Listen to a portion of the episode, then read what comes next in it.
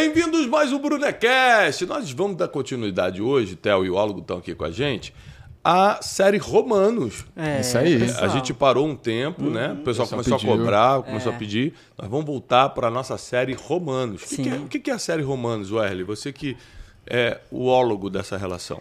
Aí- A, a gente está estudando o livro de Romanos, que foi escrito pelo apóstolo Paulo, as igrejas de Roma. E a É, gente está estudando a- a igreja. profundamente. Ah, é? Isso. Profundamente, né? Sempre com seus comentários Isso, em isso. aramaico original Sim, sim. e no grego antigo. Aqui na minha versão tá o aramaico. Tá no aramaico.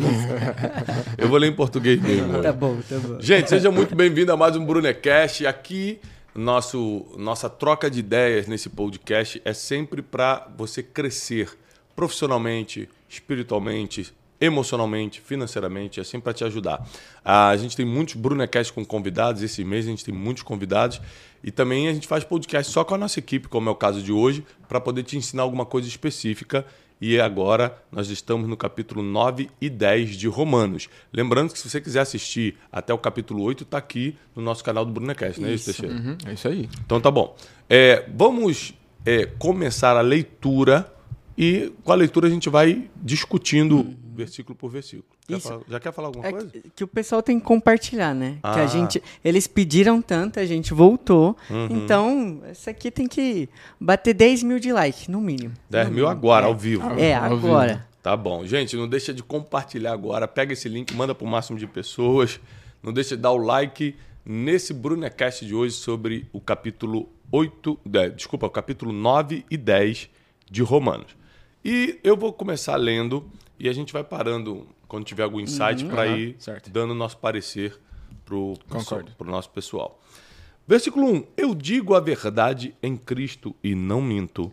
A minha consciência também me dá testemunho no Espírito Santo que eu tenho grande pesar e contínua tristeza no meu coração, porque eu mesmo desejava ser amaldiçoado de Cristo por causa dos meus irmãos, meus parentes segundo a carne, os israelitas, os quais pertencem à adoção, à glória, os pactos e a entrega da lei, e o serviço de Deus e as promessas, dos quais são os pais e dos quais, segundo a carne, veio Cristo, que é sobre todos, Deus bendito para sempre. Amém. Não, porém, que a palavra de Deus tenha perdido seu efeito, porque nem todos os que são de Israel são isra- israelitas, nem por serem semente de Abraão, são todos filhos, mas em Isaque será chamada a tua Semente. semente. Isto é, os que são filhos da carne, estes não são filhos de Deus, mas os filhos da promessa são considerados como Semente. semente. Já vamos explicar tudo isso, pessoal. Porque esta é a palavra da promessa. Por este tempo eu virei e Sara terá um filho. E não somente isso, mas também quando Rebeca conce- concebeu de um, de nosso pai Isaque, porque não tendo os filhos ainda nascido, nem tendo feito algo bom ou mal, para que o propósito de Deus pudesse permanecer segundo a eleição, não por obras, mas por aquele que chama, isto foi dito a ela: o mais velho servirá ao mais jovem, mais novo. Como está escrito, eu amei Jacó e odiei Esaú. O que diremos então? Há em Deus injustiça? De forma Alguma. alguma. Antes de continuar, vamos primeiro explicar, porque aqui já mudou o assunto. Vamos começar a explicar a partir do versículo 1. O apóstolo Paulo, que era fariseu de fariseus antes de se converter, ou seja, era da classe rabínica mais severa que tinha no judaísmo, um grande doutor da lei, apóstolo Paulo, né, antes de converter no judaísmo, grande doutor da lei, e depois se transforma em apóstolo, pregador, evangelista, mestre é, é, da Igreja de Cristo. Ele escreve o seguinte: que ele tem a consciência que ele desejaria é, ser amaldiçoado de Cristo por causa dos irmãos dele de sangue, os israelitas. Porque Paulo, como judeu, não estava acreditando que tantos judeus, tantos israelitas estavam rejeitando a Cristo. Como pode? né? Eu gostaria, eu tô com uma profunda tristeza no meu coração. E aí ele começa a falar o seguinte: mas lembrando que a palavra de Deus não é nula. Por quê? Porque os que são filhos da promessa é que estão encaixados, não os que são filhos segundo a carne. Porque, por exemplo, Abraão teve só Isaac? Não. Não, teve mais quem? Ismael. Mas Ismael era filho da promessa? Não. Então, assim, outros não podem reivindicar que são filhos de Deus se não são sementes de Isaac. Entendeu? Então ele deixa claro o seguinte: a semente é o que te faz receber a promessa. E quem tinha essa semente era Isaac. Né? Então. ah, Então, os, ah, tá. Os descendentes de Ismael, por exemplo, são esse povo que não tinham a semente. é, mas que eram descendentes segundo a carne, porque realmente Abraão Tá. era o pai, mas não tinham a promessa. A semente que está se referindo à promessa. Entendi. A promessa foi feita especificamente Pra para Isaac. Aí ele vai falar: é, não é que todos estão perdidos, é que uns têm promessa e outros não. Aí entra aqui uma questão muito séria, que é muito discutida em correntes teológicas, que é sobre a eleição. Porque ele fala assim, ó, no versículo 11: Porque os filhos ainda nem tinham nascido, está falando de Jacó e Esaú. Nem fizeram mal ou bem ainda, para que o propósito de Deus pudesse permanecer segundo a eleição, não por obras, ou seja, não, não importa o que você faça, o propósito de Deus que te elegeu para alguma coisa é o que vai prevalecer, foi dito a ela: o mais velho servirá ao mais jovem. Jovem. Ou seja, é, Jacó será servido por Esaú. Jacó vai ser maior mesmo sendo o mais novo. Então, quer dizer que já existiu uma predestinação, uma eleição aqui é, sobre a vida de Jacó. Exatamente. Como está escrito, eu amei Jacó e odiei Esaú. Como diz as escrituras sagradas, né? É, em outra versão diz, eu escolhi Jacó, mas rejeitei Esaú. O que diremos então? Versículo 14. A Deus, há em Deus injustiça? Ou seja, ele é injusto por fazer isso, por escolher um e rejeitar o outro? De forma alguma. Porque ele diz a Moisés: Eu terei misericórdia de quem eu quiser ter misericórdia, terei compaixão de quem eu quiser ter compaixão. Assim, pois, não é daquele que quer, mas daqui- nem daquele que corre, mas de Deus que manifesta misericórdia. O que, que Paulo está deixando claro aqui? Que quando se trata de misericórdia e graça de Deus, não tem nada a ver com as tuas obras, não tem nada a ver com o teu desejo, com o teu efetuar, tem a ver com o que Ele quer. É por isso que nós temos que depender da vontade de Deus quando se trata, para a gente não confundir a história, então não vou nem trabalhar, porque se for da vontade de Deus eu vou ter sustento. Não, não é isso que estou falando. Quando se trata de misericórdia e graça. Ou seja, quando Deus quer ter misericórdia contigo, que é porque ele derrubou Saul, Saul errando tão pouquinho, e teve misericórdia de Davi, Davi cometendo um pecado tão grande. Porque eu tenho misericórdia de quem eu quero, eu tenho compaixão de quem eu quero. Porque ele é Deus. Isso. E ele faz do jeito que ele quer. Mas isso não tem a ver com o pecado de Saul? Porque o pecado de Saul foi, de, de Saul foi... Então você está querendo me dizer que o pecado de Saul, Deus não poderia perdoar.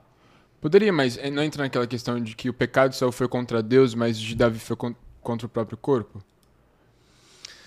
Mas o que acontece? Se o pecado de Saul foi contra Deus porque ele desobedeceu uma ordem profética, é, Deus não poderia ter misericórdia dele então. Poderia, Então por que Deus não teve? porque ele não quis. Porque ele não quis. Ponto, ponto. Qualquer coisa que a gente discutir é, vai sair da vontade de Deus. É, Davi, ah, Deus poderia ter interpretado o pecado de Davi, apesar de ter sido contra o próprio corpo, falando assim: Poxa, você desonrou a posição que eu te dei de rei. Te tirei de trás das malhadas, você não era um Zé Ninguém, te fiz rei de Israel. E tu dá um mole desse aqui, agora eu vou ter que matar um monte de gente aqui em Israel por causa de você. Que um monte de gente morreu por causa de Davi, depois do pecado dele. Falei, Pô, vou te condenar.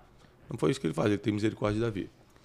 Então, nesse sentido aqui, eu acredito é, que Deus elegeu algumas pessoas para ter misericórdia e compaixão delas, porque ele quer usar aquelas pessoas. A gente pode levar isso para ministério? Por exemplo, ah, o ministério do Thiago Brunet é maior que o meu. É que porque sentido? Deus quis? Por exemplo, ah, eu sou... Ah, sim. Claro. Por exemplo, você parar para pensar no ministério, vou pensar no meu ministério. O que realmente eu fiz? Poxa, eu trabalhei, eu sou trabalhador, eu chego na hora, eu gravo, eu desenvolvi habilidade. Mas o que, que realmente eu fiz para ter a relevância ou alcance que eles têm hoje? Eu não consigo te dizer. Foi Deus. Por que as pessoas me escutam? Deus.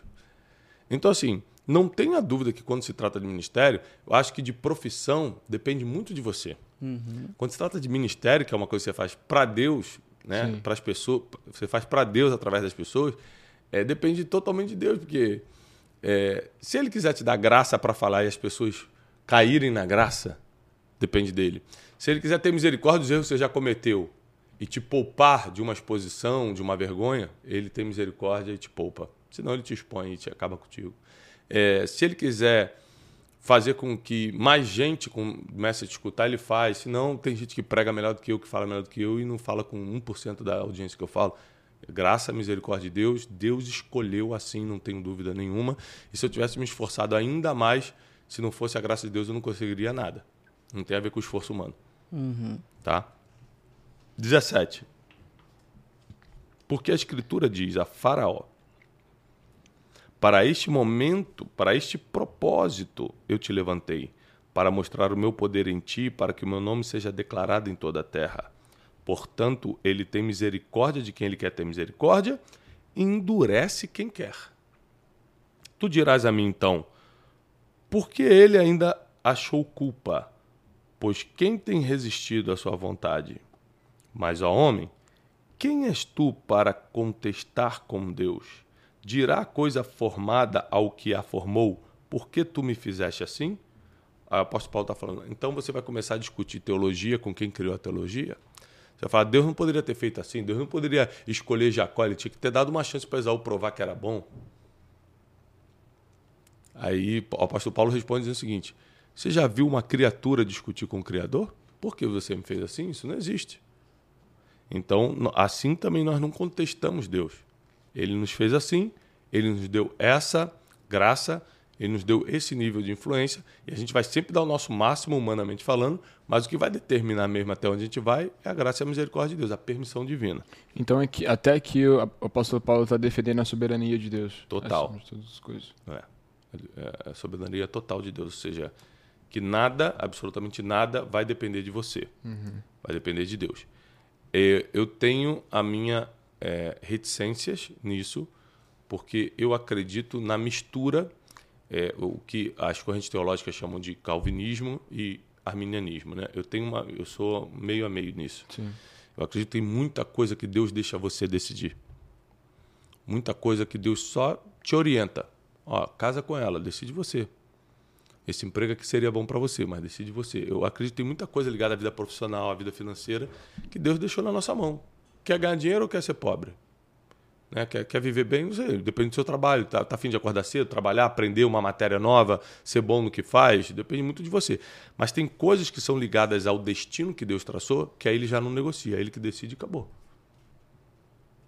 Então, uma das coisas é até onde eu vou. Eu não vou até onde minha capacidade permitir, eu vou até onde Deus quer. Entendi. Porque eu posso ter um homem, eu posso ser um homem muito capaz, Deus bota um, um, uma doença em mim e me para, pronto. O que, que adiantou minha capacidade? Nada. Porque o que importa em relação à longevidade, até onde eu vou, depende completamente de Deus. Sabedoria, saúde, é, longevidade, tudo está na mão de Deus, não está na mão do homem. É, esses dias eu vi uma reportagem de um, um, um personal trainer todo malhado, todo forte, saúde perfeita, 31 anos teve um infarto na academia. E aí a esposa dele falou: olha, se alimentava bem desde sempre, fazia exercício todo dia, morreu de infarto. Ou seja, se cuidar quer dizer que você não vai morrer cedo? Não, não. poxa, você vai morrer com 30 anos do nada. Então quem dá longevidade é Deus ou não. Tá? Ele decide o dia que a gente sai da terra. A gente pode usar esse versículo como autoaceitação, por exemplo?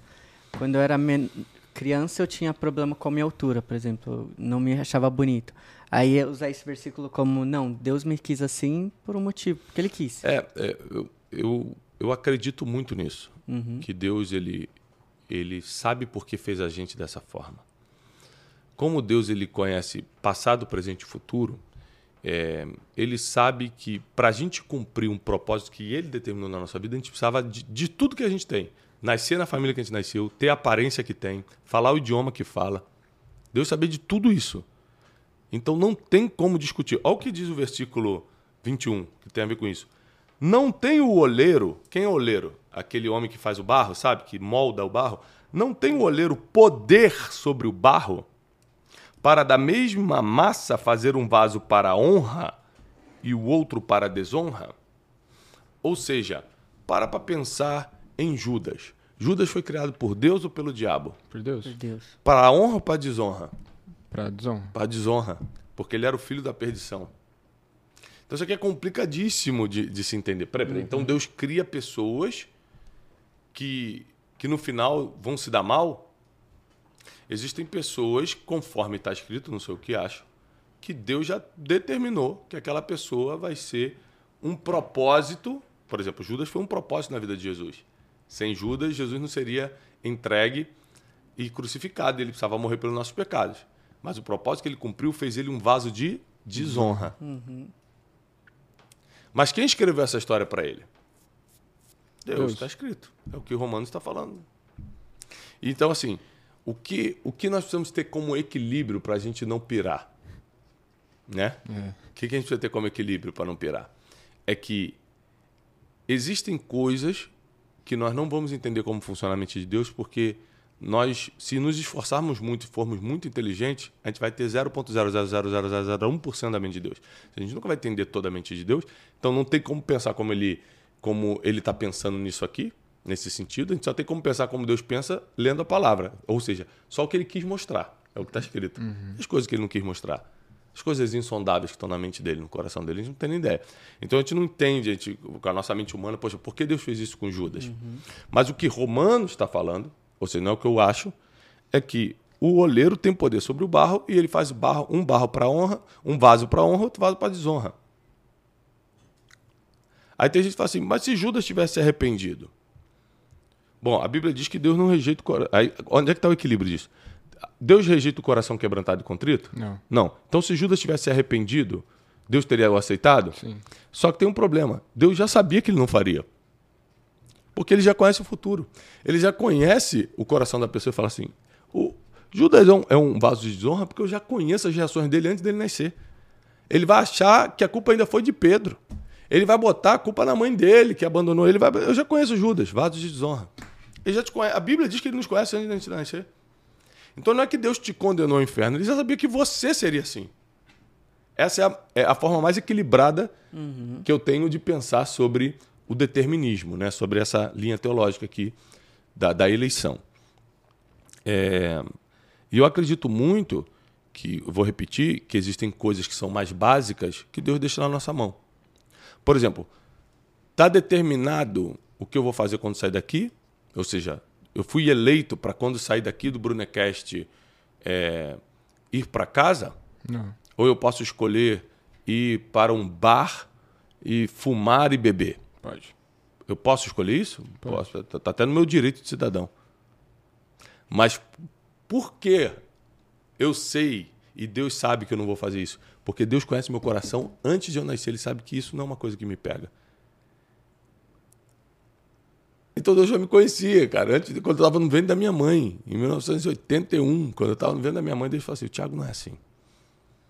O Tiago vai ser um vaso de honra. O Tiago ele vai se quebrantar. Eu vou colocar uma situação na vida dele que vai ser suficiente para ele me conhecer, ter uma experiência comigo e eu vou poder usá-lo na palavra. Então, por causa disso, aos 14 anos, quando ele cometer aquele pecado, eu vou perdoar. Aos 18 anos, quando ele me chorar, me implorando perdão pela mentira que ele contou para os pais, eu vou perdoar. Eu, ele eu vou, esse aqui eu vou ter misericórdia, porque eu conheci o coração dele antes dele nascer e eu escrevi uma história de honra para ele. É nisso que eu acredito. Tiago, Tá como... confuso, Hélio? O Hélio tá com uma cara de confuso. Na- eu tava pensando aqui, como que um varro, va- varro, um, um vaso de desonra é colocado pra cuidar do dinheiro? O Judas. Ah, é porque uma coisa não tem nada a ver com a outra. Aí, tipo, É eu, porque, se- eu sei como ele vai terminar e... Mas ele precisava assim- daquilo. mas no pra- processo, Judas era o que mais entendia de dinheiro. Então, eu- isso é, isso é, um- isso é um- uma mentalidade bem humana, que é uma mentalidade que Deus não tem. Tipo assim, é, Judas vai terminar mal, mas é o que lida melhor com dinheiro. Então, enquanto você não termina mal, cuida disso aqui para mim. Tá entendendo? Sim, sim. Então o Judas pegava e administrava o dinheiro de Jesus. Apesar dele ser ladrão e roubar da, da, da bolsa, está escrito, nunca faltou dinheiro no ministério de Jesus. Ou seja, administrador ele era. Quando Jesus tinha que viajar, tinha que ir nas aldeias, tinha que dar dinheiro para os pobres, tinha sempre dinheiro na, na bolsa. Ou seja, as pessoas doavam e Judas realmente era um administrador. Então, é, Jesus usou Judas naquilo que ele sabia fazer. A Bíblia diz em Mateus 25 que Deus vai nos dar conforme a nossa capacidade. Por que o dinheiro foi para a mão de Judas? Porque ele era o único que tinha capacidade financeira. Uhum. Porque a liderança da igreja depois foi para a mão de Pedro? Porque ele tinha capacidade, apesar de ser iletrado, esquentadinho emocionalmente, ele era o único que tinha coração para assumir a liderança. E Jesus prova o coração de Pedro em várias, mas para mim uma das mais fortes foi: aparta-te de mim, Satanás. Você não cogita das coisas do reino, você cogita das coisas da terra. E Pedro baixa a cabeça ao invés de falar: pô, tá me chamando de Satanás? Estou te servindo esse tempo todo, estou nem ganhando salário, você vai ficar me xingando? E quando Pedro baixa a cabeça e fala: estou contigo de qualquer forma, Jesus fala: é nesse que eu posso confiar a liderança. Não é o melhor orador, não fez faculdade, mas é que eu tenho o mesmo coração que eu tenho. E esse pode dar continuidade. Beleza? Muito bom. Coração quebrantado é, é o grande segredo. É, versículo 21 já li. Versículo 22. E se Deus, disposto a demonstrar a sua ira e dar a conhecer o seu poder, suportou com muita paciência os vasos da ira preparados para a destruição? Entendeu aqui, Welly, sobre Judas que você estava falando? Uhum. Se Deus que estava disposto a demonstrar sua ira e dar a conhecer o seu poder, suportou com muita paciência os vasos da ira preparados para a destruição, ou seja, Judas estava preparado para a destruição, mas ainda assim Jesus suportou, normalmente, até chegar a hora. Para que ele também desse a conhecer as riquezas da sua glória nos vasos de misericórdia, que antes já preparou para a glória. Então, da mesma forma que Jesus suportou os vasos de desonra, os vasos da ira, ele fazia isso para que os vasos de honra, os vasos de misericórdia conhecessem a sua glória. Então é impressionante isso aqui. A, a, a, soberania, o poder de Cristo em se manifestar para o ser humano, em cima do que ele já sabe que o ser humano vai se tornar. Eu gosto sempre da ideia de que Deus sabe o que é e o que seria. Ele é tão soberano que ele sabe o que é, ou seja, aquilo que você escolheu e o que seria se você tivesse escolhido é, diferente. Ah, por exemplo, se fosse a vontade dele se para a direita, mas você foi para a esquerda. Ele sabe o que é, porque ele está vendo que você tomou a esquerda, mas ele sabe o que seria se você fosse para a direita. Quando nessas permissões que eu digo menores que Deus deixa a gente tomar sozinho, tá? Até nós, a quem ele chamou, não só dentre os judeus, mas também dentre os gentios, assim como ele também diz em Oséias: Eu chamarei meu povo, os quais não eram meu povo, e amada a que não era amada. E acontecerá que no lugar em que lhes foi dito, vós não sois meu povo, ali serão chamados filhos do Deus vivo. Que está falando da eleição, inclusive dos não-judeus, dos uhum. gentios. Isaías também clamava acerca de Israel. Ainda que o número dos filhos de Israel seja como a areia do mar, o remanescente será salvo. Porque ele concluirá a obra e abreviará a justiça, porque o Senhor fará breve a obra sobre a terra. E como Isaías disse antes, se o Senhor Sabaoth, que é o Senhor da guerra, não nos tivesse deixado semente, teríamos nos tornado como Sodoma e teríamos feito semelhantes a Gomorra. O que diremos então? Que os gentios que não seguiam a justiça alcançaram a justiça? A justiça que é pela fé. Mas a Israel que seguia a lei da justiça não alcançou a lei da justiça. Por quê? Porque eles não buscaram pela fé. fé, mas como que pelas obras da lei, pois eles tropeçaram na pedra de tropeço. Como está escrito, já explico tudo isso, pessoal. Eis que põe em Sião uma pedra de tropeço e uma rocha de ofensa, e todo aquele que crê nela não será envergonhado. O que, que isso aqui quer dizer? Que o apóstolo Paulo, ele, em todos os romanos, ele vai trabalhar muito a ideia de é, o pecado e a graça, gentios e judeus. É, ele vai trabalhar a ideia de justiça e fé. Então, Romanos, sem dúvida nenhuma, é a maior carta doutrinária do Novo Testamento. É o que mais doutrina a, a fé cristã. Então, a gente tem que estar atento a alguns detalhes.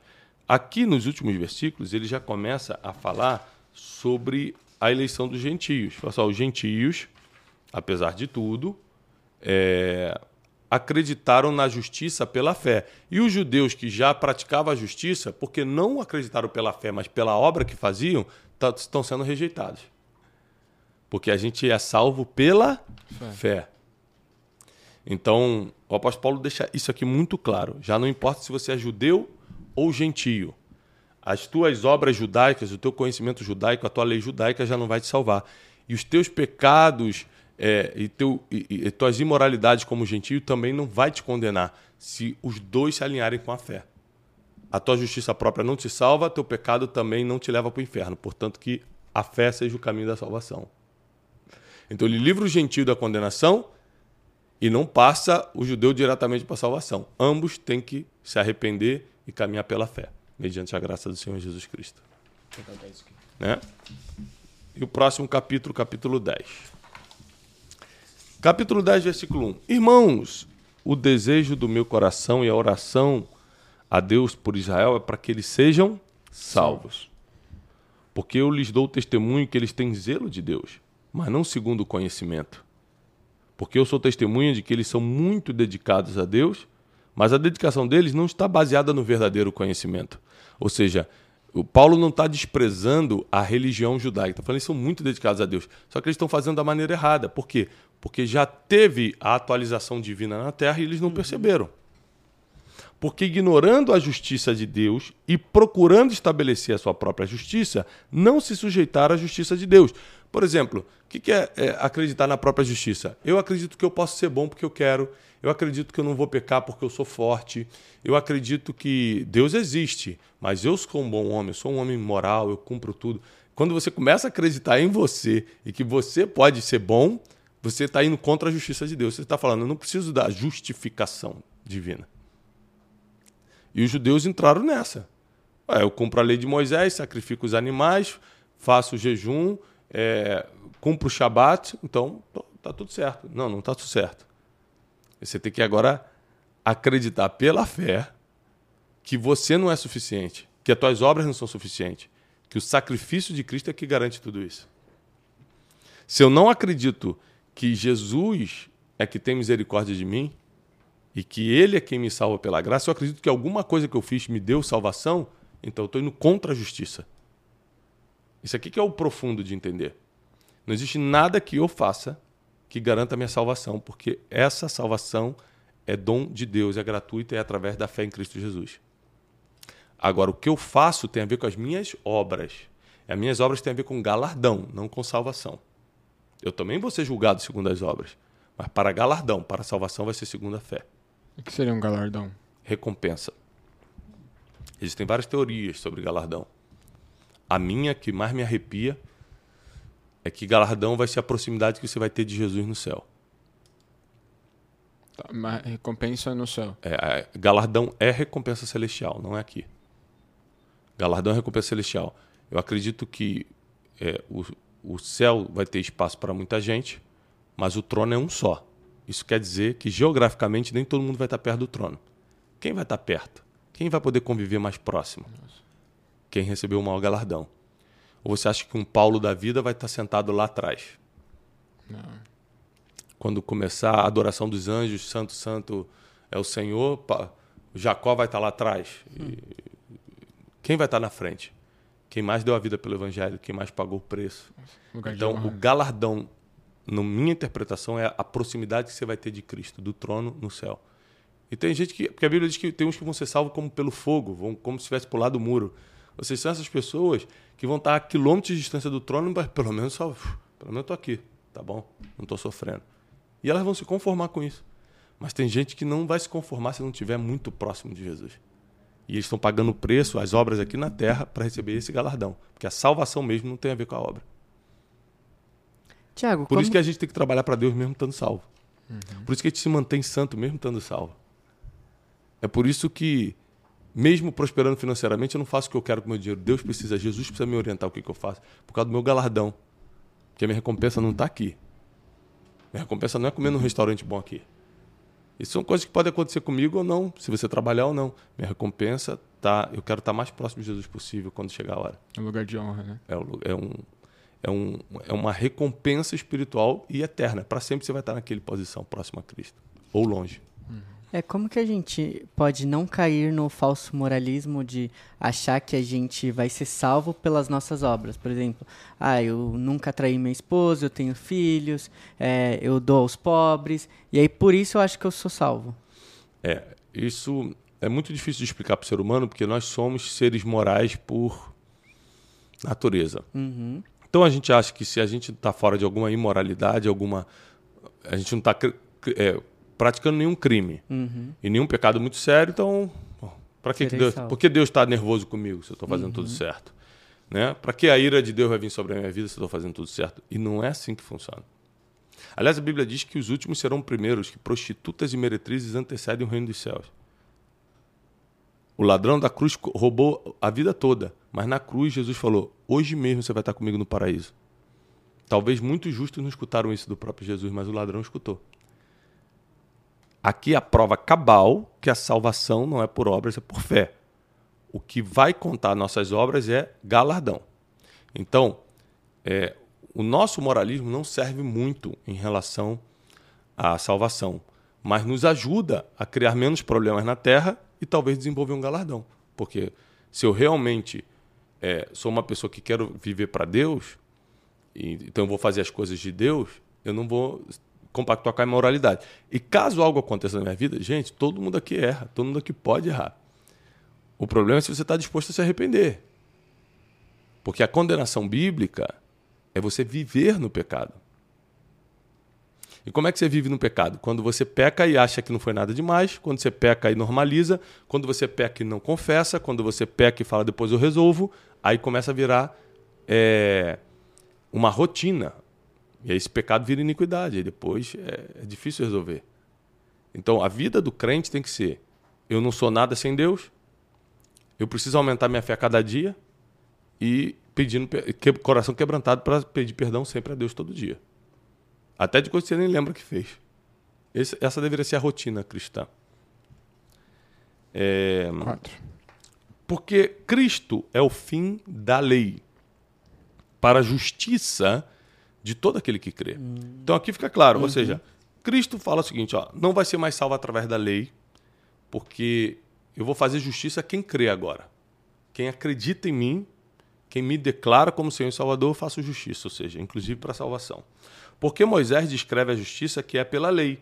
O homem que faz estas coisas viverá por elas. Ou seja, Moisés deixou claro o seguinte: se você seguir a lei toda certinha, tá- você está salvo. Aí Jesus fala: ok, eu vou evoluir isso. Eu não estou cancelando, eu estou cumprindo a lei. A partir de hoje, eu vou facilitar para vocês. Crê em mim, e você será perdoado e salvo. Mas a justiça que é pela fé diz assim: Não digas em teu coração quem subirá ao céu, isto é, para fazer Cristo descer. Ou quem descerá ao abismo, isso é, para fazer Cristo subir dentre os mortos. Mas o que diz, a palavra está junto de ti, na boca e no teu coração, esta é a palavra da fé que nós pregamos. E se confessares com a tua boca o Senhor Jesus e creres em teu coração que ele ressuscitou dentre os mortos, tu serás Salvo. salvo. Se você confessar com a tua boca e crer no teu coração que Deus ressuscitou Jesus dos mortos, você será Salvo. salvo. Então você tem que confessar com a boca e crer. Essa semana nós tivemos a primeira noite de destino. é, hoje, né? On- Ontem. Ontem. Ontem. A primeira noite de destino do ano. Né? Nós vamos ter noites de destino em mais de 30 cidades do Brasil. E no meio da palestra, uma palestra inédita, 2024, é um novo tour, uma nova tour, uma, uma nova palestra. E aí ontem foi a primeira vez que eu fiz essa palestra, inédita. E no meio da palestra, eu parei e fiz um apelo de salvação. Se você nunca aceitou Jesus Cristo como Senhor e Salvador, quer se arrepender dos seus pecados, quer deixar sua vida para trás e começar a seguir agora o que Deus vai escrever para você, vem aqui na frente e confesse. Por que você tem que vir na frente? Porque a Bíblia diz que quem confessa publicamente Jesus, Jesus confessa o nome dessa pessoa diante do Pai. Tá aqui, ó. Se você confessar com a tua boca e crer no teu coração, você será salvo. Cento e poucas pessoas vieram à frente pela primeira vez ontem. Ano passado, nós presencialmente ganhamos mais de 10 mil pessoas para Jesus, presencialmente, fora o online, que é, é, é muito mais. Café com Destino atinge, em termos de salvação, cerca de 2 mil pessoas por mês que se se convertem no Café com Destino. Então nós sabemos o poder do nome de Jesus. Aliás, a série é, dessa semana no Café com Destino é a solução do mundo. Qual é a solução do mundo? O poder da palavra. A palavra. Se você não pregar a palavra, as pessoas não têm solução. Se você não está assistindo o Café com Destino essa semana, de segunda a sexta, 7h57 da manhã, no meu canal de YouTube. Tiago, Hum. é, uma coisa que muita gente tem dúvida é sobre a salvação, se a pessoa precisa ser batizada nas águas para ser salvo. O que, que você acha? Ó, é, é, eu acho que precisa ser batizado, mas não é a exigência total. A exigência total é essa aqui, ó. Confessar com a boca que Jesus Cristo é o Senhor e crer no coração que Deus ressuscitou ele dentro dos mortos. Qual é a base bíblica que eu tenho para falar isso? Primeiro, a Bíblia diz: aquele que crê e for batizado será salvo. Então, o batismo faz parte. Mas por que eu digo que não é uma exigência total e geral? Porque, por exemplo, o ladrão da cruz não foi batizado e foi salvo. Tá entendendo? Então, o principal é crer no coração e confessar com a boca. Se você não morreu nesse inteirinho, se batiza. Que é a prova pública, a declaração pública que agora você pertence a Cristo. Tá bom? Mas só acreditar no coração e confessar com a boca já é o suficiente caso você morra antes do batismo. Mas está vivo? Qual é o próximo passo? Batismo nas águas para arrependimento de pecados. É o simbolismo do arrependimento de pecados. Então, a pessoa que, que já aceitou Jesus, ela tem que querer se batizar já. Tem. Sim. Tem que querer se batizar. Você acha que preci- a pessoa precisa ouvir a voz de Deus, assim, pra, Não. ah, vou me Já batizar? está ou é- escrito. Se já está escrito, para que vai ouvir a voz de Deus? Já é a voz de Deus. Deus não precisa falar o que ele já escreveu. Pessoas confusas falam o que já falaram duas vezes. Deus só fala uma vez, cara. Você obedece e acabou. Deus não é tua babá para ficar mandando você três vezes fazer a coisa. Já está escrito. Se converteu, agora se batiza para arrependimento de pecados. Fortíssimo. 10. Porque com o coração o homem crê para a justiça, mas com a boca ele faz confissão para a salvação. Nossa. Fortíssimo, né? Porque a escritura diz: todo aquele que nele crê não será Envergonhado. envergonhado. Porque você imagina a vergonha daquele grande dia. Se você tem vergonha de publicamente ser reprovado numa prova, imagina diante de toda a humanidade Jesus falar: Eu nunca te conheci, sai de perto de mim. Vai para o fogo eterno. É a vergonha eterna. É Jesus, o misericordioso, o amoroso, que deu a vida pela humanidade e fala que não te conhece. Então, todo aquele que nele crê não será envergonhado. Eu estou crendo que a vergonha é essa aqui, ó. A de não ser citado no grande dia. Isso é uma verdadeira vergonha. Porque não há diferença entre judeu e grego, pois o mesmo Senhor de todos é rico para com todos os que o invocam. Aqui Paulo quebra com o negócio de somente o judeu é o povo de Deus. Não. Judeu, grego, quem é- agora o povo de Deus é quem acredita. Tiago, mas você acredita que o judeu tem uma bênção especial? Claro que acredito. É lógico, não preciso, não precisa, isso não é discutível. Tá aí a prova. Né? O povo judeu é um povo especial para Deus, é um povo abençoado por Deus, é um povo que Deus coloca a mão, é um povo que Deus prospera, é um povo que Deus protege. Te- Deus tem uma aliança com Israel, ponto final. Mas eles não são o povo exclusivo de Deus. Todo aquele que crê em Jesus Cristo se torna filho de Deus. Essa, essa questão do povo ju- judeu ter algo especial com Deus seria tipo um filho que ama os seus filhos iguais, mas sempre tem um que é mais próximo, talvez? Não, eu acho que é uma questão de, de aliança. Uma coisa que eu ensino muito para vocês no bastidores é a questão de, de é, alianças de honra. Né? Por exemplo, tem gente que hoje não serve mais, é uma pessoa pesada para mim, só me atrapalha. E por que eu continuo ajudando, continuo abençoando ela, continuo respaldando ela? Porque lá atrás eu tinha uma aliança de honra com ela. Hoje ela não, não me corresponde, mas eu não quebro essa aliança. Eu acredito que Deus é assim com Israel. Israel não, não reconhece Jesus, mas ele que fez a aliança. E ele vai acertar com eles em algum momento. Né? Então eu acredito muito numa bênção divina para Israel, mas não acredito que eles são um povo exclusivo. Eu acredito que quem crê em Jesus é povo exclusivo de Deus. Sendo ele grego, judeu, brasileiro, romano, o que for. Eles eram exclusivos antes da morte de, de Antes de né? Cristo. Antes de Cristo. 13. Porque todo aquele que invocar o nome do Senhor será Salvo. Vou repetir, porque todo aquele que invocar o nome do Senhor será salvo. Como então eles invocarão aquele a quem não creram? Aqui vai começar a falar de, de evangelismo. Ó. Como eles vão invocar se eles não acreditaram em ninguém? E como eles crerão se não escutaram? E como ouvirão se não há quem pregue? E como eles pregarão se não forem enviados? Como está escrito: Quão formosos são os pés dos que pregam o evangelho da paz, dos que trazem as boas notícias de coisas boas. Por isso que eu falo que eu sou um mensageiro de boas notícias. Cadê esse versículo aqui?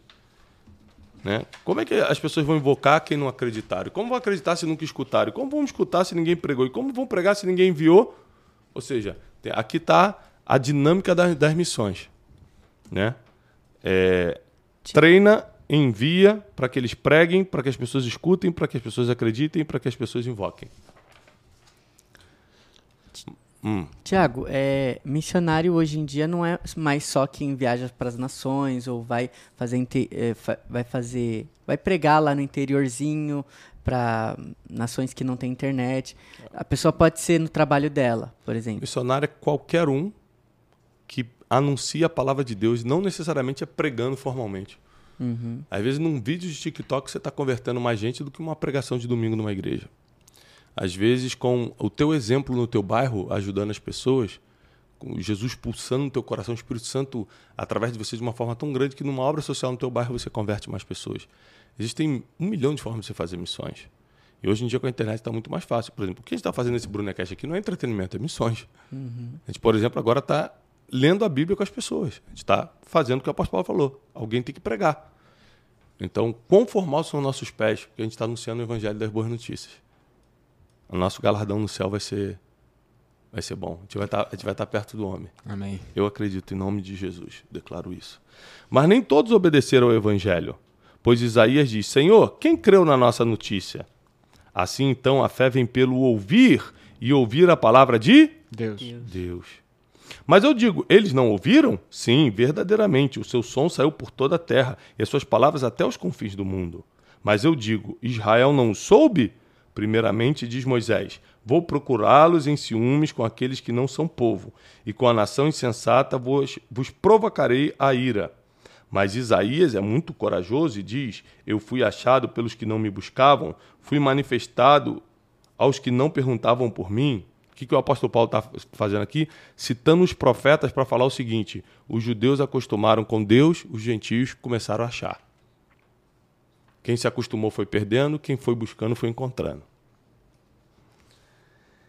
21. Mas para Israel ele diz: Todo dia eu estendi as mãos a um povo desobediente e contradizente. Nossa.